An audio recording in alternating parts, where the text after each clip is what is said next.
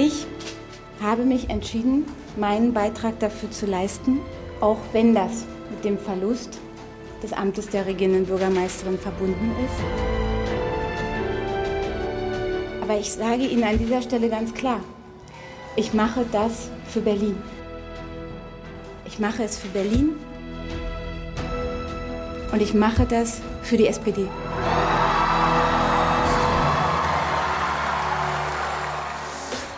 NDR Info. Intensivstation. Ja, das ist unsere Intensivstation Oscar-Preisträgerin für beste schauspielerische Leistung, Franziska Giffey, im Film Berlin bleibt, aber es muss sich was ändern. Berlin, Me, Myself and I auf Englisch. Und auch für das beste Kostüm bekommt sie einen Oscar. Und damit willkommen zur Intensivstation mit Stefan Fritsche. Ja, die Oscars äh, sind ja heute das große Thema. Im Westen nichts Neues. Im Osten übrigens auch nicht. Äh, bester ausländischer Film und beste Musik auch noch und dann noch zwei weitere Oscars. Äh, ich glaube für Kamera und Produktionsdesign. Insgesamt waren es vier. Und damit gibt es dann doch was Neues, denn so viele waren es für eine deutsche Produktion noch nie. Während es im Osten ja noch immer weit weniger glamourös ist. Aber ich muss sagen, schon interessant, dass hier ein Film abräumt, dessen Inhalt sich in Teilen gerade nach über 100 Jahren wiederholt. Stichwort Stellungskrieg. Vielleicht schreibt auch einer in ein paar Jahren mal das Buch Im Osten nichts oder nicht viel Neues. It's all on the Eastern Front. Noch einen Oscar gibt es übrigens von uns für den Film Burn the Texas Baby über die Klimastiftung in MacPom für bestes Drehbuch. Der Kreml schiebt 20 Millionen in ein Land, um angeblich dem Klimaschutz zu helfen. Eine Finanzbeamtin verbrennt aus Panik eine brisante Steuererklärung im Kamin. Ein Finanzminister belügt das Landesparlament. Und ein Oscar für den besten Nebendarsteller, Heiko Geul in der Rolle des fahrigen Finanzministers. Ähm, untersucht werden soll, vollumständlich, vollumfänglich soll ähm, nachgeprüft werden. Ja, Hauptdarstellerin Manuela Schwesig geht leider leer aus. Sie war auch als beste Schauspielerin nominiert, aber unsere interne Jury hat gesagt, nix, sie kommt an schauspielerischer Leistung von Franziska Giffey einfach nicht ran. Und ja, ich bin bereit, auch als Senatorin meinen Beitrag dazu zu leisten. Ja, also unsere interne Abräumerin Franziska Giffey, bestes Schauspiel, bestes Kostüm, beste Hochsteckfrisur, das gibt's leider nicht, hätte ich ihr aber verliehen. Übrigens bester männlicher Hauptdarsteller in einer Endlosserie ist für uns eindeutig der Bundeskanzler mit einer herausragenden, immer wiederkehrenden schauspielerischen Leistung. Die Jury meint, äh, brillant, wie Scholz alle Emotionen auf eine einzige Mimik bringt und somit eine Kontinuität beweist, die allen anderen Darstellern so niemals gelingt.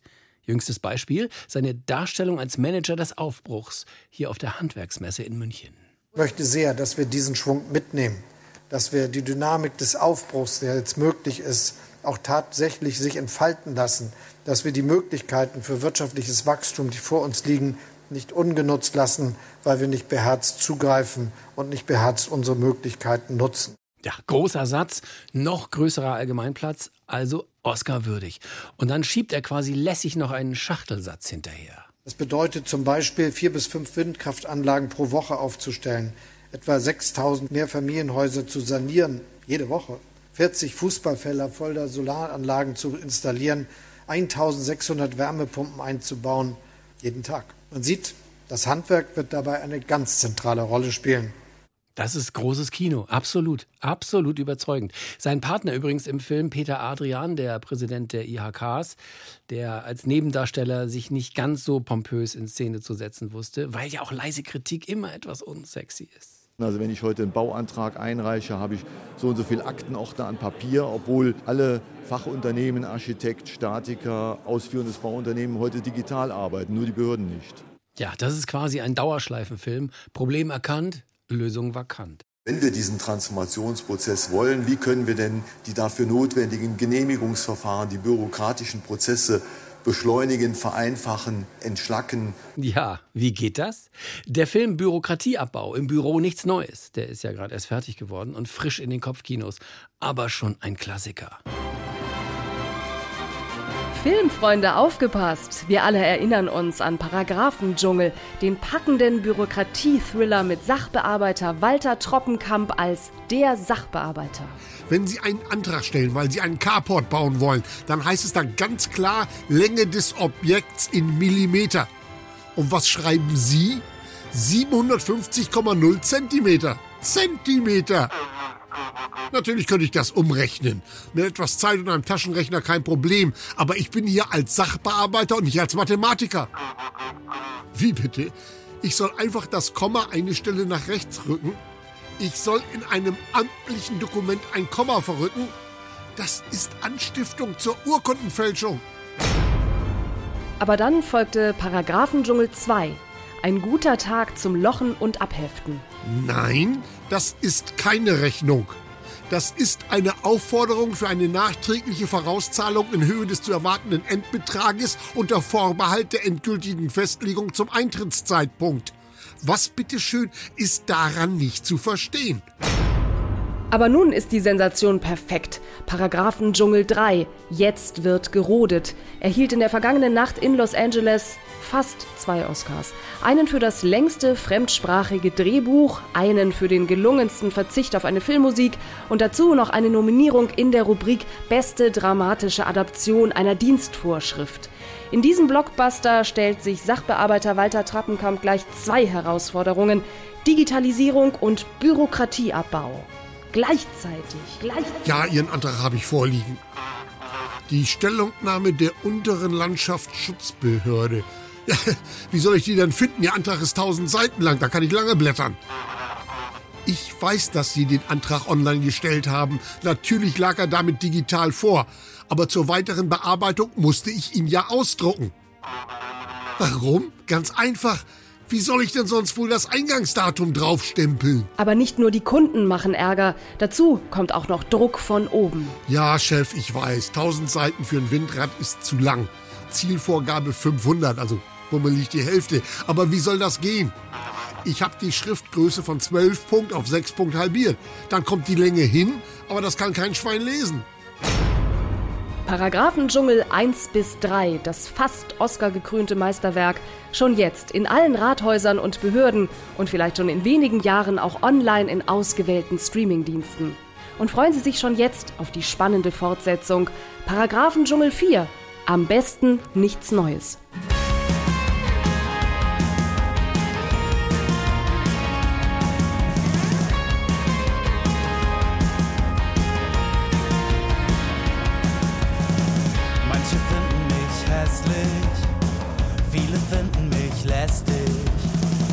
Bleib entspannt und lässig, ich bin für alle unerlässlich.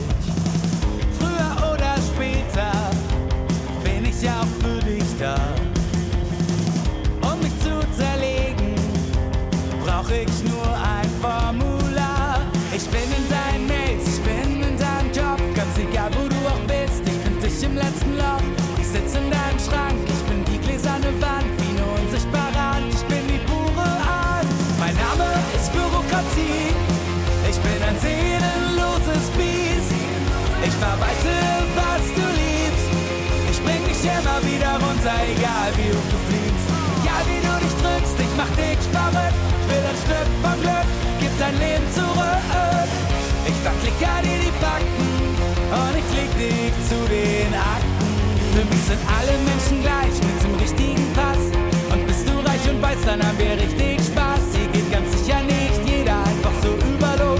Kriegst einen Ablehnungsbescheid zum Trost. Wir wirken uns mit der Bürokratie so ab, dass wir die Umsetzung von den politischen Zielen, die wir angehen, nicht mehr gewährleisten können. Präsident des Zentralverbands Handwerk, Jörg Dittrich auf der Handwerksmesse in München. Ein absolut Oscar-reifes Thema, diese Bürokratie. Aber dann, wenn das geschafft sein sollte, ja, wenn man nur noch fünf Zahlen in ein Formblatt tippen muss und dann alles erledigt ist, also demnächst, ja, Entschuldigung, äh, bleibt noch ein anderes Problem, zumindest für ausländische Fachkräfte, die wir ja so dringend brauchen. Wie ist das mit den Sprachkenntnissen? Wie lange braucht man für eine Oscar-reife Sprachverständigung, zum Beispiel auf dem Bau? Ja, da arbeiten sehr, sehr viele Nationalitäten. Ja, die gegenseitige Verständigung ist da unglaublich wichtig. Und auch das war Thema am Rande der Handwerksmesse. Es braucht sowas wie eine neue Sprache für alle. Zumindest auf dem Bau.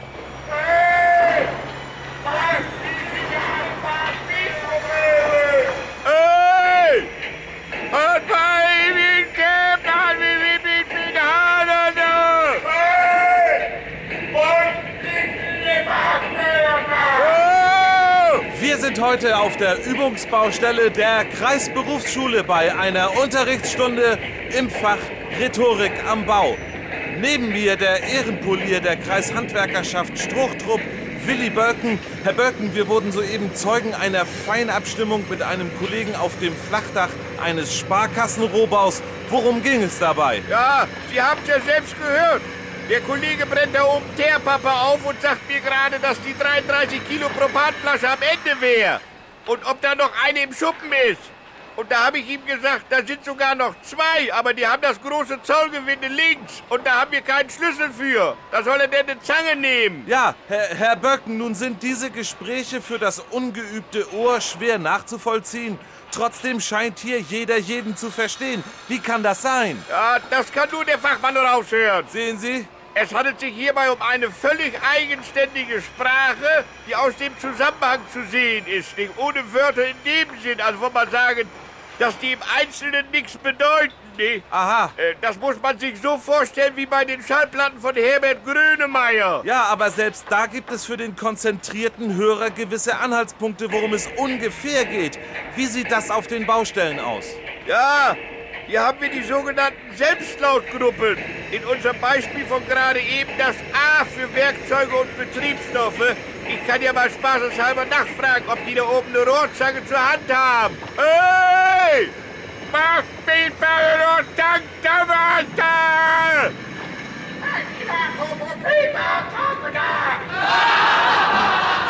Ja, ja, ja. Was war da denn jetzt so lustig?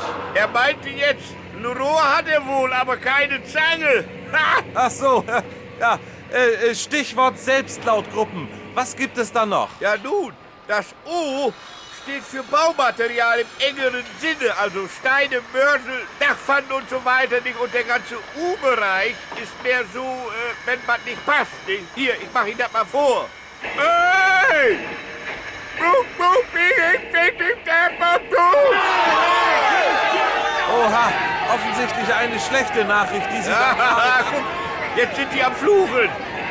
Ich hab dem gesagt, der Verblender soll unterm Rollsims auf halbem Stein hochkehlig abschließen. Das könnt ihr alles wieder abreißen. Herr Bölken, das ist ja nun gemein. Ja, warte mal. Ich munter die schon wieder auf. Hey! Piep, piep, piep, piep! Und tatsächlich, die Stimmung ist schlagartig wieder oben. Herr Böcken, wie haben Sie das gemacht? Nun, äh, für das allgemeine Betriebsklima kennt man in der Bauwirtschaft die Selbstlaute E und I. Für die Sachverhalte Blondine von rechts beziehungsweise Blondine von links. Äh, von links, aha. Rhetorik auf Großbaustellen und damit von der Übungsbaustelle der Kreisberufsschule zurück ins Funkhaus. Was will er? Sie sollen Herrn Tiedemann schön grüßen.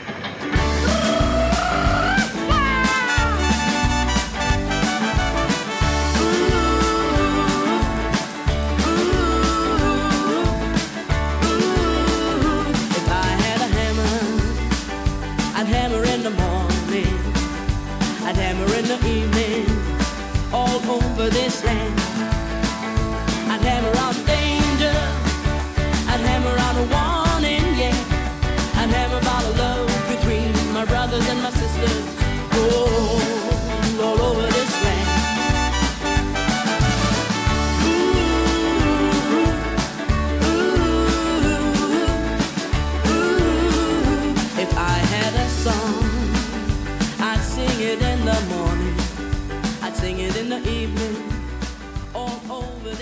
noch einen weiteren Oscar-reifen Film für uns in der Redaktion. Das ist der Film Im Portemonnaie nichts Neues. Ein Haushaltsthriller, der super besetzt ist und bei dem es wahnsinnig viele Nebendarsteller gibt. Hauptdarsteller ist ein gewisser Christian Lindner in der Rolle des lockeren Finanzministers. Das bisschen Haushalt macht sich ganz von allein. Ja, eben nicht. Denn alle zerren an Lindner. Alle wollen von ihm Geld. Fast 70 Milliarden mehr, als er auszugeben bereit ist. Ein munteres Hickhack beginnt und äh, dann kommt noch ein aktuell ganz besonderes Ding auf uns zu. Ein weiterer Wumms. Die SPD-Vorsitzende Esken macht sich vor dem morgigen Bildungsgipfel für ein Sondervermögen des Bundes stark. Denkbar und angemessen seien 100 Milliarden Euro, sagte sie der Rheinischen Post. Das Geld könne in die Gebäudesanierung und in zeitgemäße digitale Ausstattung von Schulen investiert werden.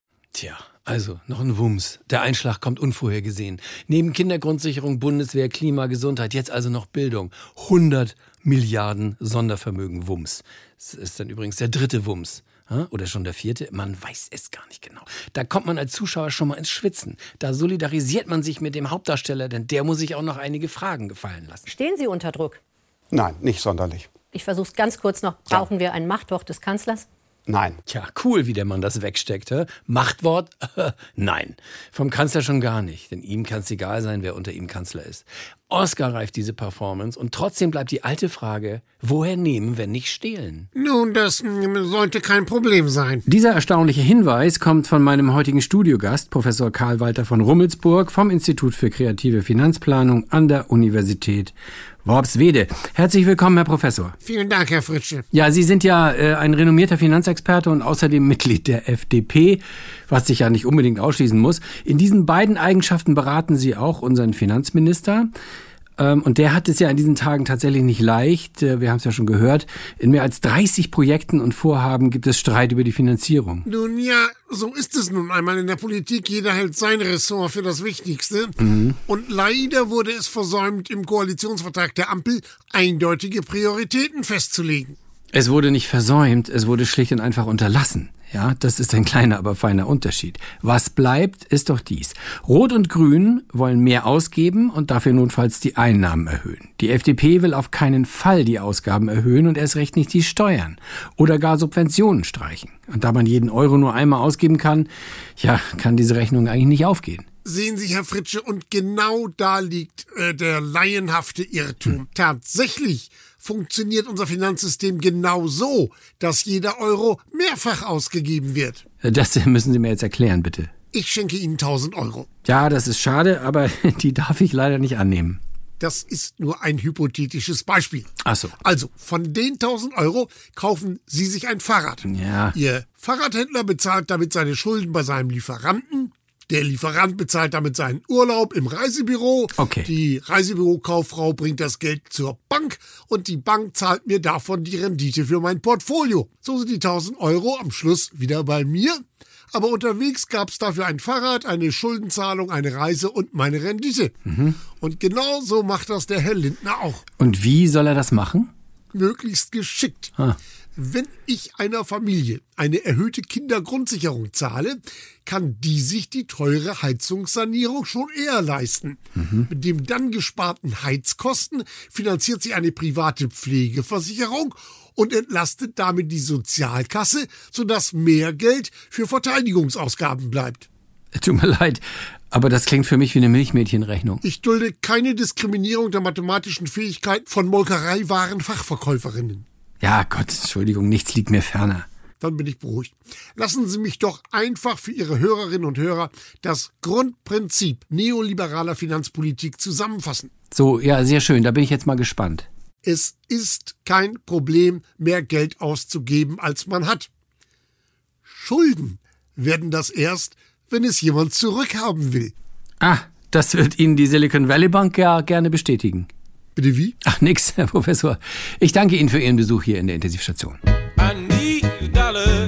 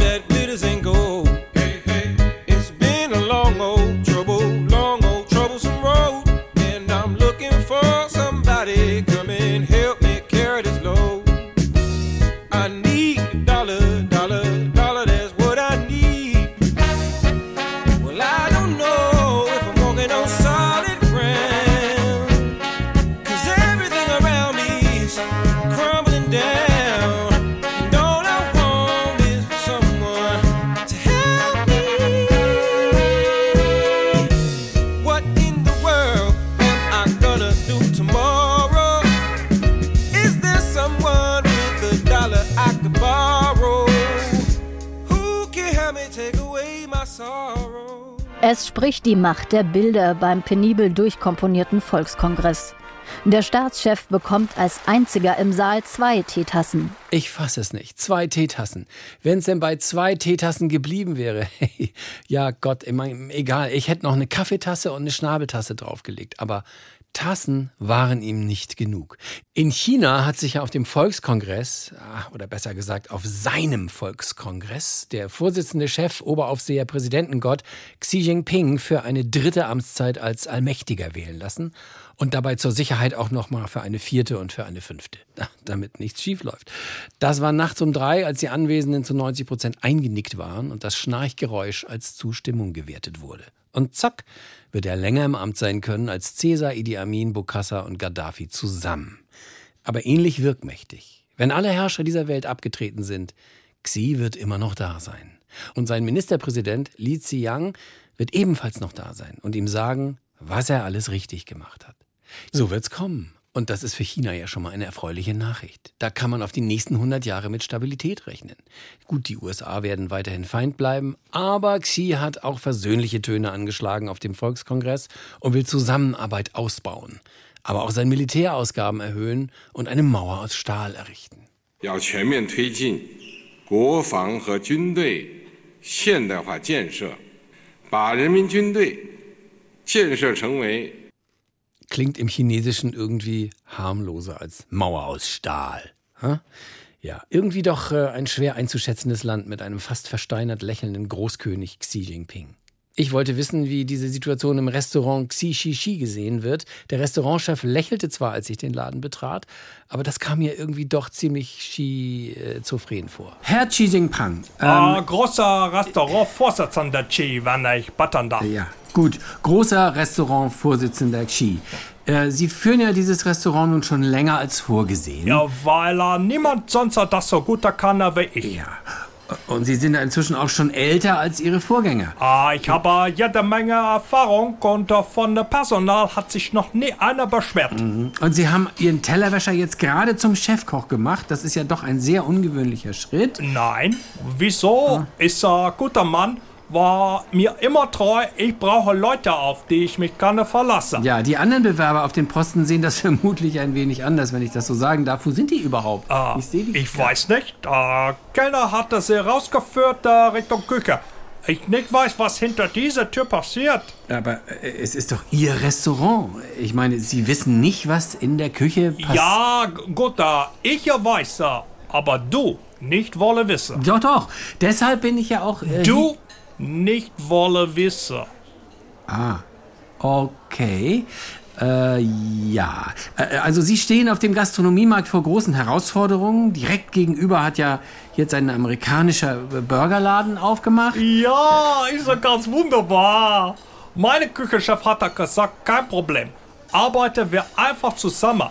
Sushi-Burger mit süßer Soße oder Pommes mit der Wasabi und Stäbchen für Coca-Cola. Sie meinen Strohhalm? Nein, meine ich Stäbchen.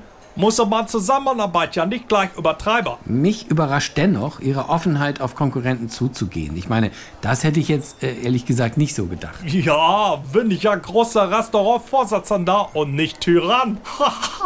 Gilt denn das Angebot der Zusammenarbeit auch für das taiwanesische Restaurant nebenan? Oh ja, stehen wir kurz vor Durchbruch. Bei den Verhandlungen für eine Partnerschaft? Nein, bei Küchewand. Damit meine Kellner können auch Taiwan-Kollegen zeigen unsere Küche. Aber was passiert denn äh, bei Ihnen in der Küche? Du, nicht wolle wissen. Okay, äh, äh, ja, vielen Dank. Ich hab's verstanden.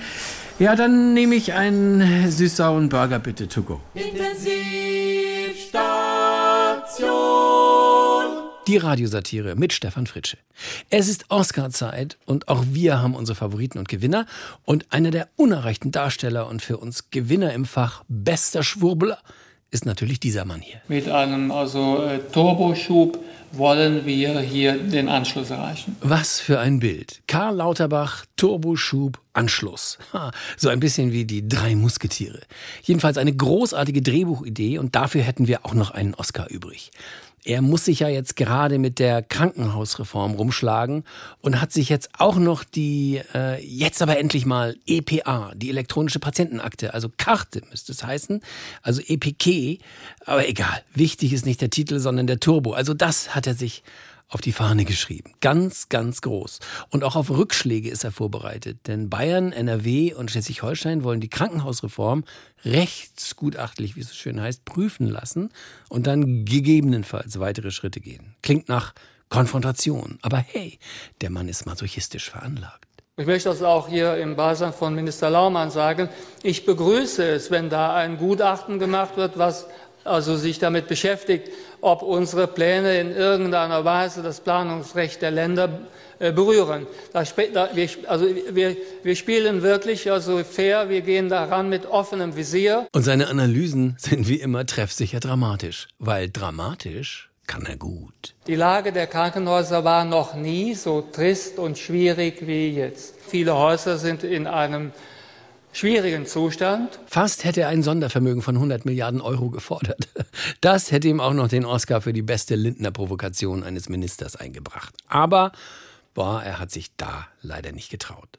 Ja, was seine Performance im Film die Akte, die eine Karte sein soll, über die nach 20 Jahren endlich konkret geplante Einführung der elektronischen Patientenkarte angeht, äh, so hat er sich ja auch Oscar-mäßig präsentiert. Nun muss das alles nur noch publikumswirksam und machbar in die Tat umgesetzt werden. Und auch das ist ja für den Mann der Gesundheit kein Problem.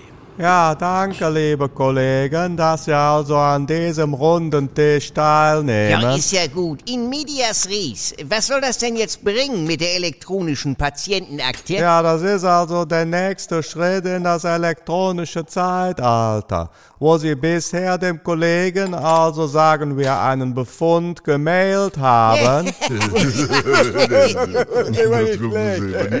ja, gut. Oder gefaxt haben. Da haben Sie jetzt alles in der EPA gespeichert. Ja, wie soll denn das gehen? Erklären Sie mal, wie wir das jetzt alles auf diese elektronische Patientenakte draufkriegen. Ja, also Sie scannen einfach alle Röntgenbilder ein. Das ist ja einfach. Das machen Sie ja sicher auch privat mit Ihren Fotos aus den 80er Jahren. Jo, Entschuldigung, wann soll ich das denn bitte noch Ja, machen? da muss ich auch erstmal drankommen an die Röntgenbilder. Bei mir sind teilweise die Aktenschränke zugerostet, weil ich keine Zeit mehr habe, die aufzumachen. Ja, gucken Sie, das ist also doch ein großer Vorteil der EPA, dass Sie die alten Schränke rauswerfen können und gleich also sieht Ihre Praxis also moderner aus, wenn Sie da beispielsweise stattdessen einen Fikus hinstellen. Und wer soll meine handschriftlichen Notizen in die Akte tippen? So viel abgebrochene Medizinstudenten gibt's doch gar nicht auf dem Markt. Ja, aber dafür gibt es doch heute also automatische Schrifterkennung. Ich bitte Sie, Herr Lauterbach, wir sind Ärzte. Die Sauklaue können wir ja nicht mehr selber lesen. Sie werden sich wundern, was die KI in dieser Hinsicht schon kann. Da wird sogar meine Stimme erkannt. Das kann sich also kein Mensch vorstellen. Schauen Sie mal, ich habe hier eine App und wenn ich etwa sage, darf ich Ihre Krankenkasse wissen, dann versteht die App das problemlos. Hören Sie mal. Wer hat in das Hirn von Herrn Gassen geschissen? ja. Also ich danke Ihnen für diesen runden Tisch und also viel Spaß mit Ihrem neuen Fikus.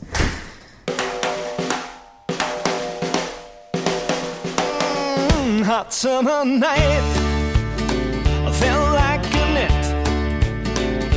I gotta find my baby yet. Well, I need you to soothe my head and turn my blue heart to red. Doctor, doctor, give me the news. I got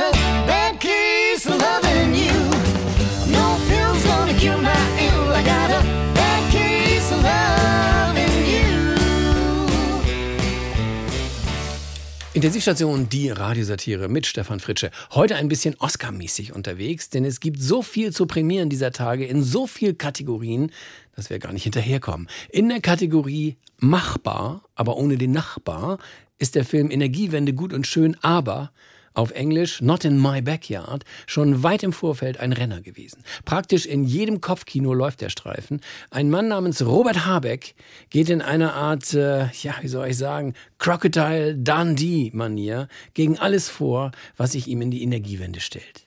Menschen, die zum Beispiel etwas gegen Windräder einwenden.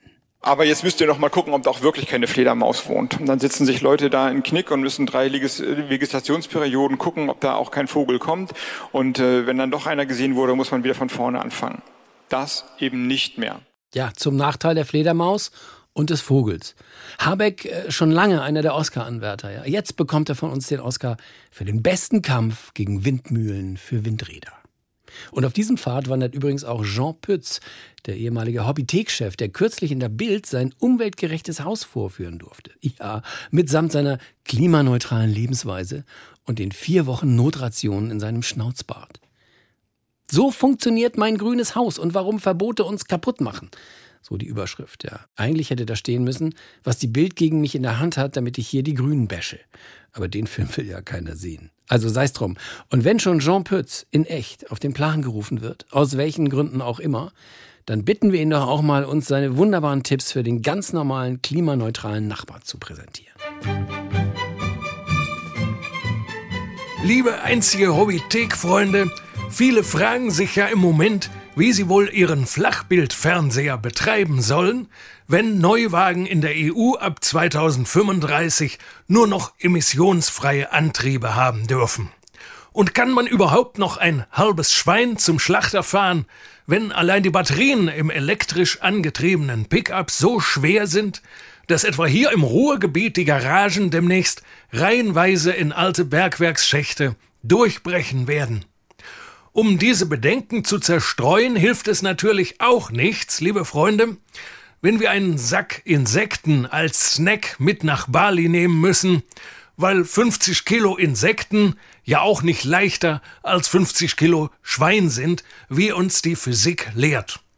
Anstatt also dies und jenes zu verbieten, sollten wir lieber pragmatisch gucken, wie unsere Nachbarn in der Siedlung am meisten CO2 einsparen können. Und da werden wir natürlich in ihrem Keller fündig, wo in der Regel immer noch Heizungen heizen.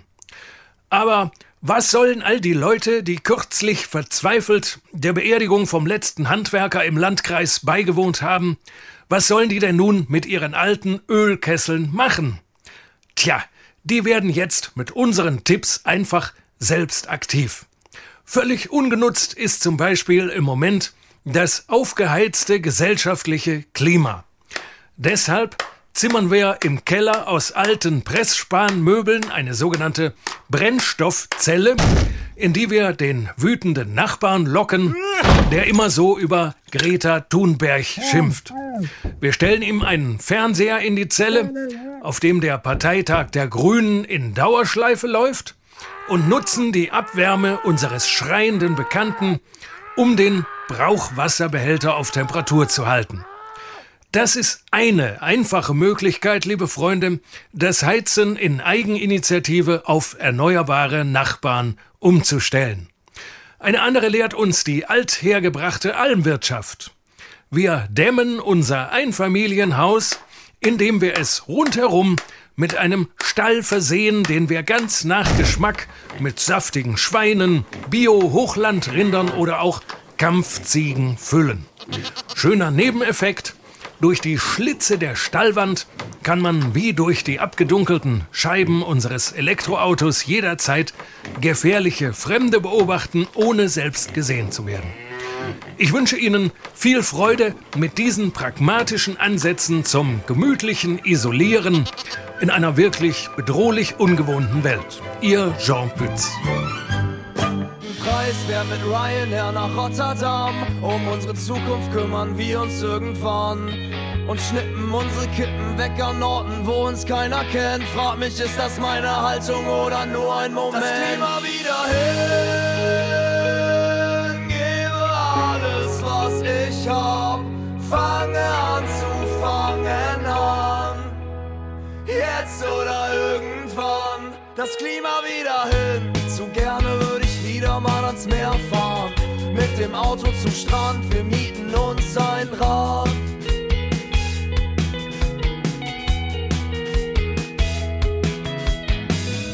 Das Cocktailschirmchen im Mai spendet genug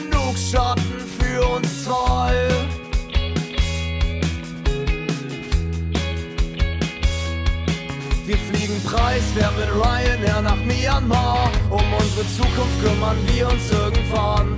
Und schnippen unsere Kippen weg an Orten, wo uns keiner kennt. Frag mich, ist das meine Haltung oder nur ein Moment? Das Klima wieder hin.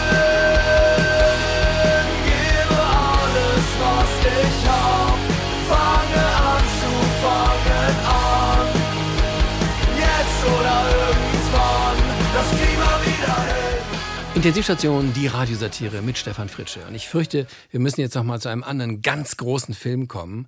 Ein Film, der uns alle wachrüttelt und betroffen macht. Einer, den wir schon seit Jahrzehnten kennen, immer wieder anschauen. Und es ist wie Casablanca oder vom Winde verweht. Nur, dass hier ein gewisser Verdi die Hauptrolle spielt. Der Film heißt Geld her oder nix geht mehr. Auf Englisch All Quiet in the Kindergarten. Und spielt gerade wieder in der neuesten Version. Streiks überall und auch wieder in der Kita. Eltern am Rande der Verzweiflung, wenn es plötzlich heißt, Kita zu. Jetzt seid ihr dran, Eltern. Sind ja eure Kinder. Haha. Eltern müssen überbrücken, sich was einfallen lassen, zur Not Kinder selbst betreuen, mit ins Büro nehmen. Ah, schlecht. Zu Hause bespaßen. Ah, noch schlechter. Wie gesagt, Grenzsituation für viele. Noch immer kurz vor Ladenschluss sind etwa 24 Kinder hier im Smallland. Bereits vor Ladenöffnung um 10 Uhr hatte sich eine kleine Schlange von 10 Kinderwagen vor dem Eingang gebildet und dann, als die Türe aufging, gab es kein Halten mehr. In nur zwei Minuten waren hier alle Buggy-Parkplätze belegt. Eine der ersten Mütter, die ihr Kind hier abgegeben hatte, war die Anwältin Dr. Eva Marie Burger-Schmidt-Meyer. Also ich finde das super hier. Ich werde jetzt die Lea Sophie hier abgeben und dann zum Jungfernstieg fahren. Ich brauche nämlich dringend noch ein neues Outfit für eine Hochzeit und da kommt man ja sonst nicht dazu. Lea Sophie hat 5 Euro dabei und kann sich dann in einem unbeobachteten Moment ein paar Schöttbuller holen. Hier wird also wirklich auch viel für die Selbstständigkeit der Kinder getan und die sind dankbar dafür, toben hier rum, tauchen im Bällebad ab, die Stimmung ist wirklich super. Verdammt nochmal, der kleine Paul will nach neun Stunden endlich aus dem Smallland abgeholt werden. Gut, der Betreuungsschlüssel ist hier vielleicht noch etwas verbesserungswürdig. Die 17-jährige Ferienjobberin Sabrina ist inzwischen seit elf Stunden im Dienst, war hier phasenweise mit 45 Kindern alleine. Also jetzt ist da mal Schluss, ihr beiden, auseinander. Da wird's dann schon mal ein bisschen rauer, aber ansonsten ist der Ton hier sehr freundlich. Und mal abgesehen von dem beißenden Geruch, der jetzt inzwischen aus dem mit einzelnen Köttbowler vermischten Bällebad aufsteigt, hat sie eigentlich auch alles im Griff und leistet auch pädagogisch sehr wertvolle Arbeit. Hinten links in der Ecke haben Malte, Erik und Selina in den vergangenen sechseinhalb Stunden drei Billigregale und das neue Einbau-Kühlschrankmodell Lillebror zusammengeschraubt, die morgen dann in die Möbelausstellung integriert werden sollen. Jetzt kommt gerade eine Mutter, um ihr Kind abzuholen. Guten Tag, wie haben Sie dann Ihren freien Tag verbracht? Ja, ich habe den Raphael hier heute Morgen um kurz nach 10 abgegeben. Das ist schon praktisch, wenn man zum Hormon-Yoga nicht zu spät kommen will. Und das Betreuungsgeld, das habe ich da mal ganz für mich angelegt. Auch um den Sinn mal wieder zu spüren. Kinder, Kindergeld, Betreuungsgeld. Hier geht's mal nicht nur um die Kohle oder um Hotdogs oder billige Servietten, sondern um das Kind als solches. Ja, wir haben auch schon ganz oft in Schweden Urlaub gemacht. Ah, Die sind einfach viel entspannter da. Vielen Dank. Glückliche Mütter, glückliche Kinder, glückliche Unternehmer, eine Win-Win-Win-Situation für alle hier. Bitte beachten Sie, wir schließen in wenigen Minuten. Die Kinder, die dann noch nicht aus dem Smallland abgeholt wurden, liegen morgen ab 9 an der Möbelausgabe für Sie bereit.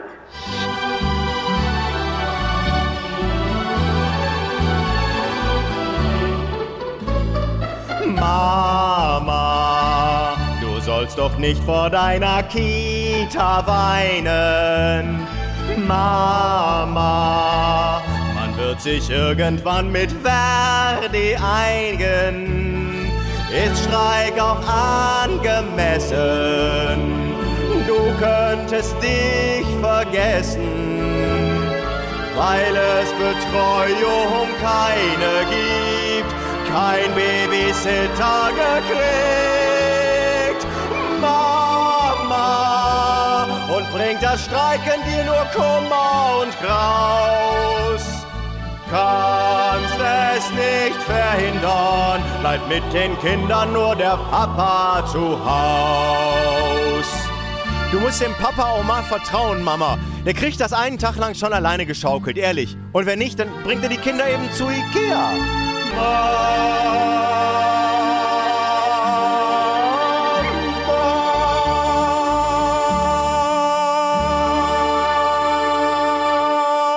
Wie bekommt man Fachkräftemangel und Kita zusammen? Wir brauchen eine Kinderbetreuung, die morgens früh um halb sieben startet und abends bis neun Uhr geht, damit sie auch im Schichtbetrieb äh, jungen Eltern die Möglichkeit geben, zu arbeiten. Sagt DIHK-Präsident Peter Adrian. So banal wie es ist, erst Kita, dann Arbeit. Das war übrigens in der DDR genauso.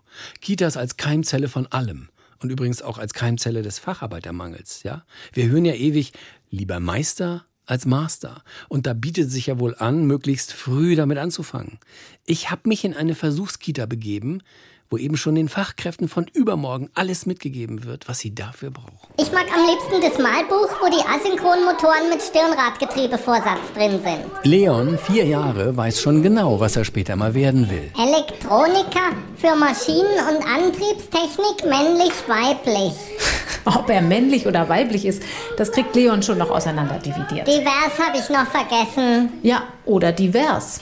Aber wo er später arbeiten wird, das weiß er jetzt schon. Im Sommer macht Leon ein vierwöchiges Praktikum bei dem Anlagenbauer hier in Heidenbüttel. Ne, Leon? Den Eltern des vierjährigen Leon wurde bereits ein Vorvertrag für die spätere Ausbildungsstelle zugesandt. Das Modell der frühkindlichen Ausbildungsförderung ist nach Ansicht der Industrie- und Handelskammer Heideland Nord ein voller Erfolg. Eigens angestellte Industrie- und Handwerkererzieherinnen wie Dörte Wackenwieser begleiten die Förderprogramme in den Kindergärten und in den Kitas. Wir haben für jedes Berufsbild ganz spezielle Lehrmittel. Also besonders schön finde ich jetzt persönlich den Sargbausatz für angehende Bestattungsfachkräfte. Oder schauen Sie mal hier die kleinen Handschellen für Justizfachangestellte.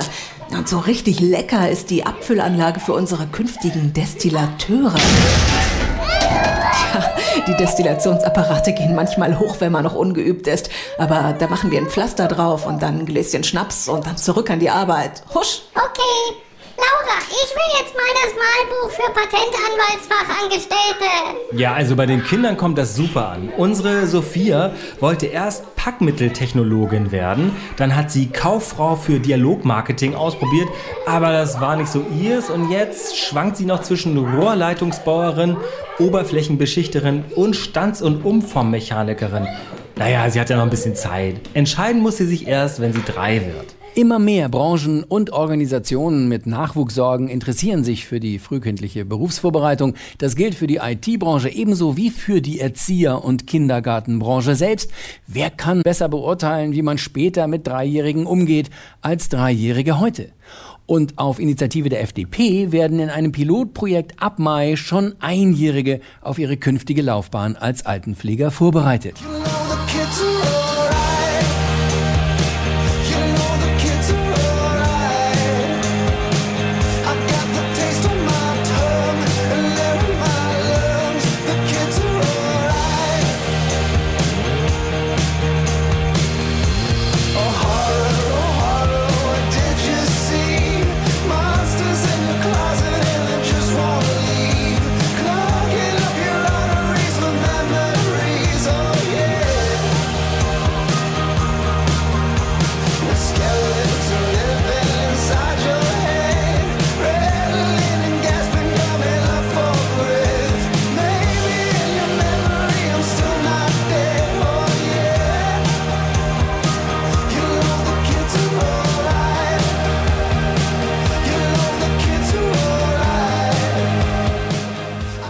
Intensivstation, die Radiosatire mit Stefan Fritsche am Tag der Oscarverleihung. Und auch wir haben unser eigenes Oscarsystem, äh, verleihen hier unsere Oscars für die besten Leistungen unserer Politiker oder die besten Drehbücher. Und eins habe ich nämlich noch, äh, das beste Drehbuch für einen Unterwasser-Thriller.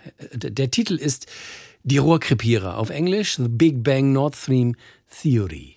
Ja, was, was soll man sagen? Es hat alles, was ein spannendes Drehbuch braucht. Sprengstoff, False Flags, Yachten, Badeurlaub, Anschlag, Recherchen von NDR und die Zeit, Geheimdienste äh, und Nancy Faeser. Ja, mehr geht nun wirklich nicht. Und wir alle sind Teil eines großen Rätselspaßes. Wer, wann, warum und wem? Sagte ich Geheimdienst? Nun, ich meinte die Oscarreife Performance des Stammtisches. Neulich beim Geheimdienstagsstammtisch zum Schlappenhut in Wiesbaden. Also fest steht, es wurde ein Boot verwendet. Ach was, dass da keiner mit dem Auto in das Meer fährt, das hab ich mir auch schon irgendwie gedacht. Ruhe! Die Frage ist doch eher, war es eine ukrainische Gruppe, eine Pro-Ukraine-Gruppe oder... Also fest steht, es war eine Gruppe. Oder eine Volksfleck. Das ist übrigens auch eine Punkgruppe. False Flag. Wusstet ihr das? Ich kenne nur Roberta Fleck. Killing me softly. Ruhe! Also, wenn False Flag, dann wäre die Frage ukrainisches False Flag oder pro-ukrainisches False Flag. Also meine Hypothese. Pro-Ukrainer mieten bei den Polen ein Boot und fahren mit falschen äh, Pässen auf den Dachs und nach Bornholm, merken, dass das Boot andauernd im Schlick sitzt und fahren nach Hause, nach Pro-Russland. Äh, ja, wer hat dann die Pipeline gesprengt? Ja, äh, irgendwer anders, was weiß ich, äh, Pro-Norweger. Das ist übrigens auch ein Strickpullover-Label. Pro Norweger. Wusstet ihr das? Ach Leute, also was sagen wir jetzt, wenn wieder dieser Rechercheverbund anruft? Ja, pass auf. Es ist nicht auszuschließen, dass Pro-Bornholmer Aktivisten gemeinsam mit antirussischen Pro-Ukrainern als äh, False Flag mit einer professionell gefälschten Charterjacht äh, an den Vorbereitungen zu Aktionen gegen Pipelines nicht beteiligt sein könnte. Also das steht jedenfalls fest. So, Chefe, machst uns noch zwei Nord Stream und einen White Russian? Danke. Intensiv, intensiv, Intensivstation. Also noch eine Oscar-reife Schauspielerin gehört eigentlich hierher, die wir noch gar nicht thematisiert haben. Sie hatte sich auf diese Rolle als weiblicher Underdog lange vorbereitet und spielt sie seit Monaten konsequent. Zurzeit brilliert sie durch Abwesenheit in dem aktuellen Film Deutschland sucht Sarah Wagenknecht. Englisch Fuck you Friedrich. Im Bundestag ist sie nämlich nicht. Es wäre doch ganz schön, wenn diese Kollegin hier heute Morgen an dieser Debatte mal teilnehmen würde, statt in Deutschland durch jede Fernsehsendung. Sarah Wagenknecht spielt sich in ihrem eigenen Drehbuch als Alleinschauspielerin in Eigenregie. Wo immer sie auch hinkommt, sie ist schon da. Ob bei Lanz, Harder bei Fair, Maischberger oder am Brandenburger Tor. Aber dazwischen ist sie weniger im Bundestag. Auf Kritik reagiert sie gewohnt Oscar-reif. Ich muss schon sagen, das Niveau dieser Debatte ist wirklich kaum noch zu unterbieten. Ja, das ist es. Was eine Oscar-reife Hauptdarstellerin im eigenen Film auszeichnet, die eigene Größe akzeptieren, die eigene Genialität nicht verstecken, die eigene Weisheit als Waffe benutzen. Ein Chamäleon der Gradlinigkeit, eine femme fatale der Langeweile. Ist das wirklich weltfremd, naiv, blauäugig? Dafür gibt's den Ehren-Oscar der Intensivstation für beste Performance in einer Neben- und Hauptrolle gemeinsam. Sarah Wagenknecht und der nächste Film ist ja bereits angekündigt. Super Sarah sagt, wie es ist. Auf Englisch Sarah Rules. Dafür jetzt schon mal eine Nominierung. Das war die Intensivstation für diese Ausgabe. Mit dabei waren Torben Pöls, Birgit Langhammer, Richard Berkowski, Axel Naumer, Peter Stein, Hartmut Grave, Uli Winters, Detlef Gröning, Harald Wehmeier, Adrian Engels, Markus Riediger, Oke Bandixen, Corinna Hennig und in der Technik Alex Berge. Mehr Satire gibt's in unserer Schwestersendung Extra 3 wie immer, frisch auf x3.de. Mein Name ist Stefan Fritsche und ähm, man muss doch äh, irgendwie am Ende von, von so einer Sendung. Muss man feststellen, man sieht nicht, was nicht eingetreten ist. Genau. Hat also alles geklappt. Wie schön und damit bis zum nächsten Mal. Alles Gute auf der breiten Seite des Lebens.